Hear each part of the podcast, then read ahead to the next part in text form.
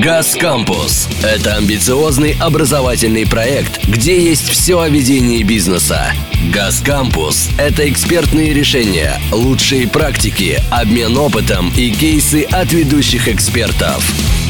«Газ Кампус» представляет подкасты Добрый день, уважаемые слушатели! Рады приветствовать вас в нашей рубрике «Подкасты». Сегодня нашим гостем стала очаровательная Мария Гавичус, руководитель отдела сертификации, страхования и управления рисками компании Major Cargo Service.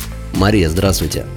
Да, друзья, добрый день. Очень рада сегодня быть здесь с вами и принимать участие в этом проекте. Итак, Мария, давайте поговорим о том, как учитывать риски при международной деятельности – Например, я хочу заняться внешнеэкономической деятельностью, самостоятельно закупать товар за рубежом, находить рынки сбыта в своей стране и зарабатывать на этом прибыль. С чем придется столкнуться? Конечно, говоря о рисках, следует в первую очередь понимать, что речь о потере ваших ресурсов. Это деньги, время, репутация. И, конечно, время и репутация тоже будут связаны с, э, с потерей денег. Э, риски вас будут подстерегать на каждом шагу. От того момента, как вы договорились со своим а, поставщиком, до момента, когда у вас истекает срок постконтроля по таможне и по разрешительным документам. То есть это либо через три года, либо через пять лет после поставки. Что интересно, зачастую даже уже при налаженных поставках форс-мажоры из серии «никогда такого не было, и вот опять», они случаются. И что уж говорить о стартапе, который на ноги нужно ставить с нуля. Началом всему должен быть очень хорошо продуманный бизнес-план с оценкой рисков и оценкой путей, каким образом, с помощью каких ресурсов и в какие сроки, в случае чего вы будете эти риски нивелировать. Такой бизнес-план обязательно нужно обсудить с экспертом, а лучше даже не с одним. И желательно все расходы и сроки в нем умножить на полтора. А можете привести примеры таких ситуаций, когда внезапный риск сильно влияет на благополучие деятельности компании в целом? Конечно, сплошь и рядом. Например, у вас контракт со своим клиентом с жесткими штрафными санкциями. Вы заказываете товар из Китая, а вам либо приходит не то, что вы ждали, либо оно приходит в испорченном виде, либо ваш внешнеэкономический контракт вообще не предполагал таких деталей. В общем, вы получаете не то, что ожидалось. И тут может быть все, что угодно. Это может быть недокомплектация, и вам нужно будет срочно дополнительную поставку организовывать. Наоборот, поставщик по доброте душевной может положить вам дополнительные запчасти в контейнер, а на таможне окажется, что они, во-первых, не задекларированы, а во-вторых, на них требуется разрешительная документация, а стоимость ее может сотнями тысяч рублей обходиться. И вот так было, например, с масками в начале пандемии. Китайские партнеры своим драгоценным русским клиентам клали коробки с масками в подарок, а потом это оборачивалось большой проблемой на таможне, потому что они не были задекларированы. И также логистика может вас подвести. Вот как сейчас застряло судно в Суэцком канале, и вы сидите без товара, и, соответственно, клиент ваш без него сидит. И чтобы штрафные санкции нивелировать, вам в срочном порядке нужно заказывать новую партию. А у вас все средства могут быть в обороте, и может просто не быть свободных денег. В общем, такое же количество предпринимательских рисков, как и везде, наверное, но области знаний, вроде логистики, таможни и разрешительной документации, они очень сложные и запутанные. Самостоятельно в них довольно проблематично разобраться. Сам внешнеэкономический контракт – это является риском? И вообще, какие наиболее распространенные подводные камни существуют здесь? Да, конечно. Так же, как театр начинается с вешалки, ваша деятельность начнется с внешнеэкономического контракта, и все ваши первые риски возникнут именно здесь. В первую очередь это условия поставки, это переход ответственности с одной стороны на другую и момент перехода права собственности на товар.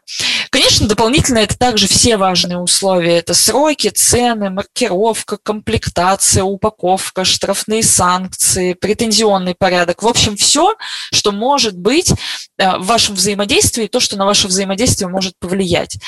Э, к внешнеэкономическому контракту вообще нужно относиться как к основе вашего благополучия. Что интересно, иногда все равно бывают такие ситуации, которые даже при самом сильном и объемном внешнеэкономическом контракте заставляют сильно задуматься. Плюс еще у нас законодательство очень любит меняться в очень короткие сроки, и вам приходится пересматривать условия работы. Вот, например, сейчас происходит смена маркировки по товарам, которые входят в 982 постановление. То есть у нас знак соответствия меняется на знак обращения. И, казалось бы, незначительные изменения, но для вас, как для участника внешнеэкономической деятельности, у которого есть зарубежный партнер, это означает смена этикеток, это означает новые договоренности, то есть это дополнительная работа. Вывод таков, что если вы себе представляете работу с иностранным партнером как, ну, заключили контракт и все, отправляем заявки, отгружаем, на этом все, то нет. Это долгое плотное взаимодействие, это постоянное отлаживание работы, это не прекращающийся процесс. А какой этап после экономического контракта является наиболее опасным с точки зрения рисков? Конечно, это логистика, таможня и разрешительная документация. Если вы не специалист в этом, то вам нужен либо штат профильных сотрудников, либо вам нужна помощь сторонних компаний, потому что штрафы предусмотрены абсолютно за все. И на импортера, то есть на вас, ляжет очень большая нагрузка.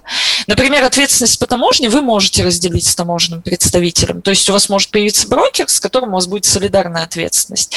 Но вот по разрешительной документации все полностью ляжет на вас. Даже если если вы обращаетесь за помощью к профильным компаниям, то перед государственным ответственно только вы. Вы не сможете сказать, мне вот тот парень делал документы, идите к нему, разбирайтесь. Нет.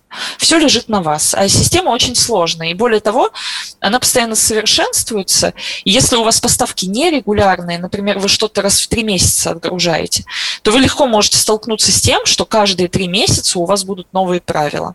За последние пять лет, например, в таможне за счет цифровизации, диспетчеризации система изменилась очень сильно.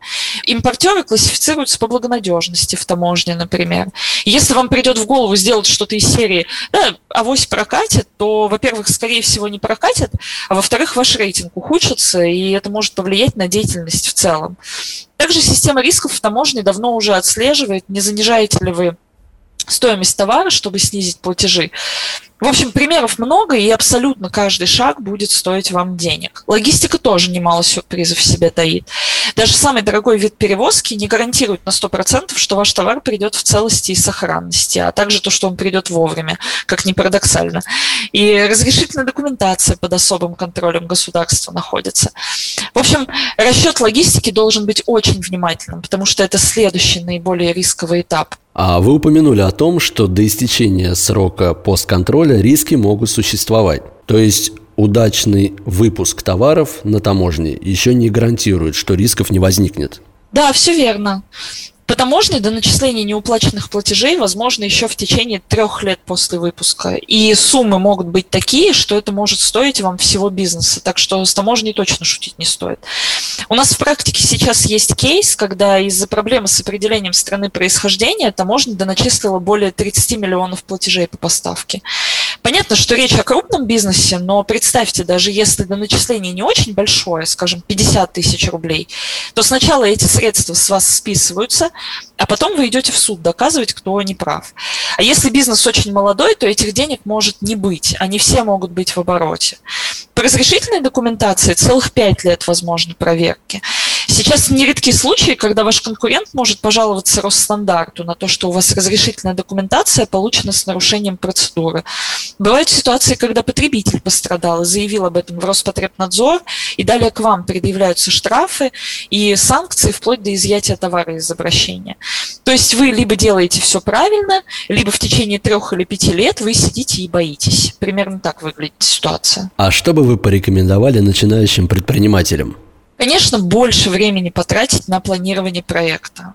Потом обязательно критически рассмотреть все возможные риски и проконсультироваться с несколькими экспертами. Обязательно рассмотреть вопрос ответственности, потому что хотите вы или нет, но вам придется покопаться в актуальном законодательстве. Может, это будут только самые основы, но изучить вам это придется. Я часто сталкиваюсь с тем, что предприниматели не знают, какая ответственность на них лежит, и это в итоге может стать очень неприятным сюрпризом. Также не лишним будет оценить, по какому пути поиска экспертизы вы пойдете. У вас будут свои сотрудники по ВЭДу, или вы будете искать компетентных партнеров, которые вам во всем помогут разбираться. Если кратко, то хорошо продуманный бизнес-план с оценкой рисков, сильный внешнеэкономический контракт и также умножение предполагаемых расходов и сроков на полтора. Это основа вашего успеха, потому что ВЭД – это не та сфера, где все ресурсы можно планировать впритык. Особенно пока процессы не налажены, это очень дорого может вам обойтись. Мария, спасибо вам большое за столь ценную информацию. Желаем вам хорошего дня и до новых встреч. Спасибо, друзья. Успехов вашему бизнесу. Подкасты.